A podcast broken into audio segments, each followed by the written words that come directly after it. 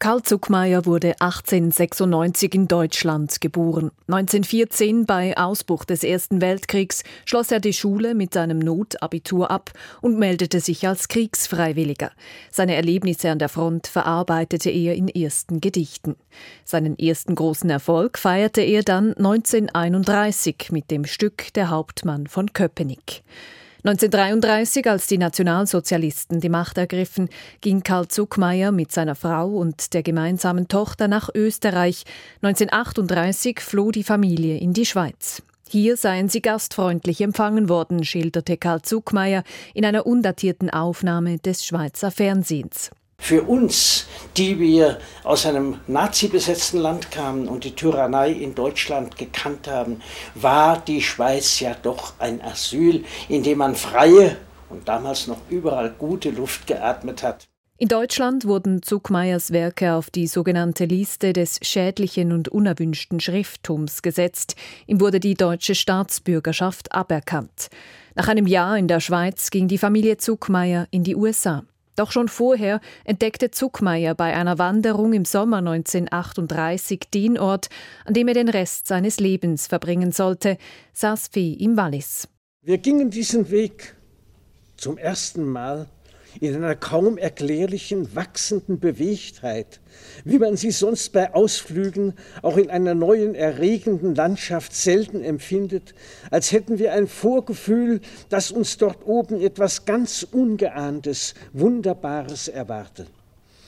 Das war vier Monate nach unserer Austreibung aus Österreich, zehn Monate vor unserer Ausfahrt nach Amerika schrieb Zuckmeier in seiner Autobiografie Als wär's ein Stück von mir, hier vorgelesen von ihm selbst an der Feier zu seinem 70. Geburtstag in Luzern. 20 Jahre lang lebte die Familie Zuckmeier in den USA.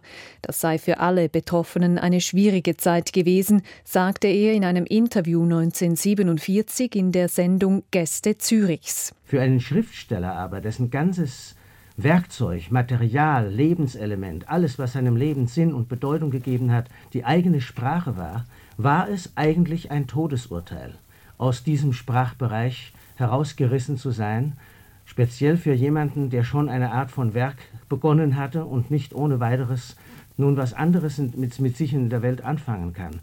Tatsächlich konnte sich Zuckmeier in den USA nicht als Schriftsteller etablieren. Im deutschsprachigen Raum dagegen wurde er nach dem Krieg gefeiert und erhielt diverse Preise. Sein größter Nachkriegserfolg, des Teufels General, wurde 1946 in Zürich uraufgeführt. 1958 dann, 20 Jahre nach der ersten Wanderung in die Region, bezog die Familie Zuckmeier ihr Haus in Saas-Fee.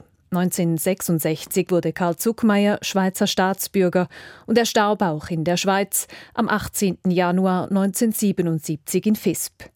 In einem Nachruf im Schweizer Fernsehen im Februar 1977 sagte der Theater- und Filmregisseur Leopold Lindberg über Karl Zuckmeier: Ihn war der Sinn des Lebens nur die Produktivität. Ein Leben ohne Schaffenskraft, ohne die Äußerung ohne die Beziehung zur Sprache, die er festhalten konnte, wäre für ihn ein Leben ohne Sinn und ohne Würde gewesen. Beigesetzt wurde Karl Zuckmeier in Saas-Fee.